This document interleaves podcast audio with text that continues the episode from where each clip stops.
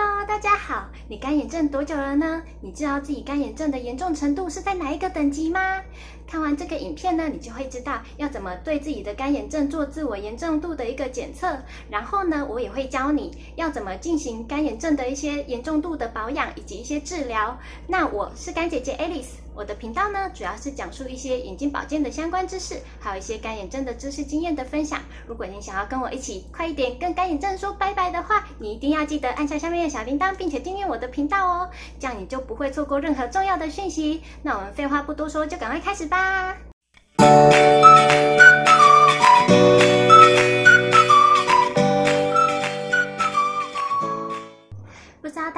这个经验呢，就是看过了无数多的医生，但是呢，他们却从来都没有告诉我们，我们干眼症的严重程度到底是在哪一个等级呢？那其实我就是这样子的，就算呢今天去看了一个医院，然后他有拿给我问卷去做调查，但是他们却从来都不告诉我这个测验的结果到底是什么。所以呢，我今天要分享的讯息是连医生跟护理师都绝对不愿意透露给我们的重要讯息。因此呢，在开始之前，大家先给我按个赞，给我一些。鼓励好吗？先按个赞哦。然后呢，接下来我们先挑到我们的电脑，教大家要怎么自我检测我们的干眼症严重程度，并且要怎么进行保养以及治疗吧。那干眼症的自我严重度检测呢，其实是从二零零七年干眼症研讨会所提出来的一个方法。它其实呢非常简单，它主要是用发生的频率以及程度，可以让我们自己呢在家就可以简易的非常快速的做自我检测的一个方式哦。那它总共会分四级，第一级呢就是比较轻度的，那第四级呢就是最严重的等级。那我们从第一级开始解释哦。那第一级呢，它就是在我们发生在压力大。而且用眼过度，或者是被光线或风刺激的时候，我们才会感觉到不舒服。那这样子呢，就是属于比较轻的第一级。那第二级呢，就是比较严重一点点，它就是偶然发生，而且是属于长期存在的一个。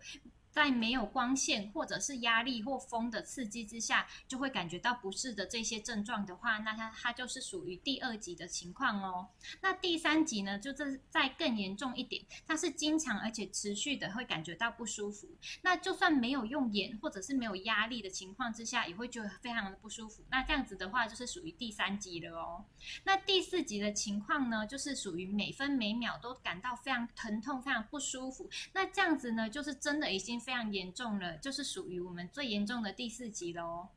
那其实呢，我们干眼症在台湾里面就已经是前三大的那个眼睛的疾病哦。所以说，因为其实这些我们的智慧型手机啊，或者是平板。平平板这些东西盛行的时候，那我们大家用的几率真的非常高，然后用的时段也真的是非常的长哦。所以就是从以前就是只有老年人患有那个干眼症，那已经逐渐下滑到连年轻人或者是小朋友都已经开始会有干眼症哦。所以大家呢，大家真的要非常注意干眼症的这个情况哦。那。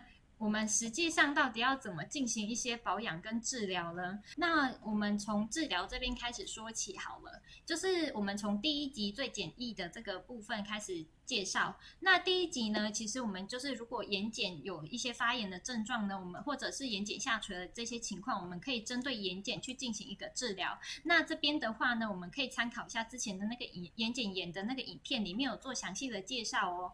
那其他的方式呢，可以采用像是人工泪液呀，或者是一些抗过敏的眼药水。那这个其实治抗过敏的眼药水之前也都有提过，像是一些类固醇啊，或是抗组织胺的这一些药水，但是使用上要非常注意。有，那第二级的这个部分呢，就是我们可以用泪管塞，或者是使用一些可以促进我们眼泪分泌的一些眼药水，或者是一些药物这样子哦。那这些东西呢，我目前是还没有用过，但是呢，就是也许如果大家真的觉得非常不舒服的话，可以试试看让医生开给你，然后看看会不会对自己有帮助哦。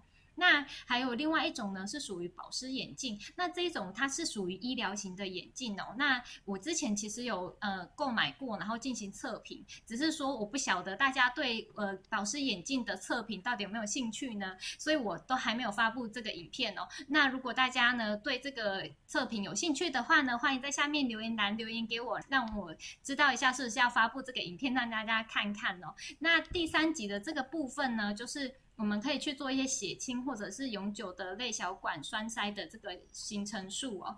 那这个部分呢，就是其实我之前也也都是有介绍过。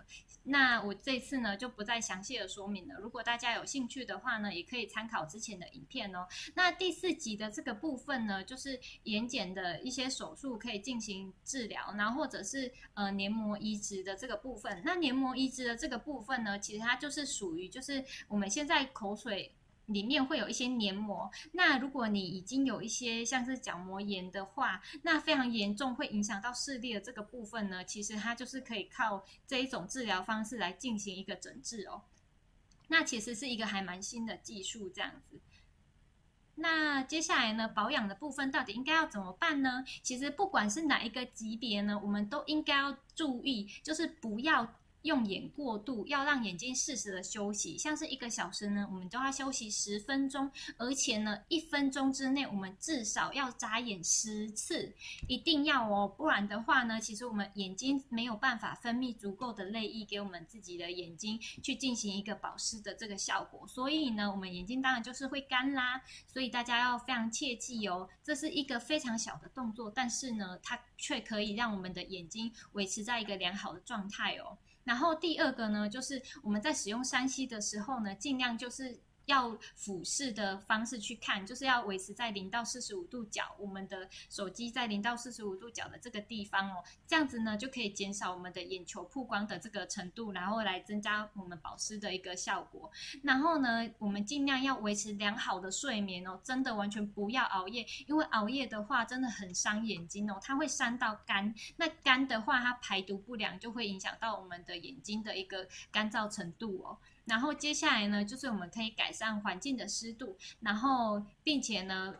维持跟那个光线的一个良好的距离，然后这样子的话呢，就是可以让我们就是呃眼睛保持在一个健康的状态。然后呢，也要记得说，就是我们要多食用一些没有添加物的健康蔬菜、水果跟鱼肉，因为其实呢，像是那些很多人工制品，其实真的非常多。我我到现在才知道，有一堆东西都不能吃，像是香肠啊，或者是肉松啊，这些都是高温制品，这些。呃，我们平常觉得很好吃、很很多口味的这些，都是会产生一些自由基，对我们身体会造成一个危害，让我们自己的身体会变成一个发炎体质。那如果变成发炎体质的话，真的是很难康复哦。所以说呢，大家应该要切记，就是如果有这些人工制品，像是呃一堆添加物的腌的啊、炸的啊、辣的啊，或者是一些不是那种煎。就是不是蔬菜水果的原样的这些东西，其实大家都可以尽量少吃为妙哦，避避免就是减少我们自己的一些发炎体质的一个发生。因为如果你的体质都已经变成这样子的话，真的很难救。那我现在呢，其实就是努力的在把我自己的体质调回我的。比较健康的一个状态，那我觉得应该是有渐渐的有越来越好哦，所以大家真的可以参考看看这种食疗的方式，来让我们自己的身体呢越来越健康哦。那其实呢，就是不管是眼睛或者是其他的脏腑都好，我们其实其他的脏腑也都是需要你提供给他一些非常有营养的一些就是纤维质啊，或者是一些有营养的，就是低 GI 的一些食物，我们尽量就是少吃那一些会让我们。自己身体发炎，或者是对其他脏腑有害的这些自由基的食物，这样子真的可以维持到人体的一个健康。我自己知道的是，就是我的呃朋朋友的一个呃家长，他们已经七十几岁了，可是他们真的非常少吃那些加工的食品，所以他们到七十几岁。也不会去，就是也很少去看医生，身体非常非常健康，非常的非常的好。所以说呢，大家真的应该要好好的去想说，这些人工制品的东西是不是要减少食用，这样才可以维持我们身体的一个健康哦。那我的。那刚刚的介绍大家都了解了吗？如果有任何不了解的地方呢，欢迎在下面留言栏询问我哦，我一定会一一回答大家的。那下一期的影片呢，我会跟大家介绍严重的干眼症竟然会导致失明。那如果你不想错过这个重要的影片呢，一定要记得帮我按下下面小铃铛，并且订阅我的频道哦。那如果我的影片呢对你有任何帮助，我相信你们一定不会吝啬给我一个赞，并且分享给你的朋友，对吗？让我们一起努力击退干炎症吧。那我们下一期再见喽，拜拜。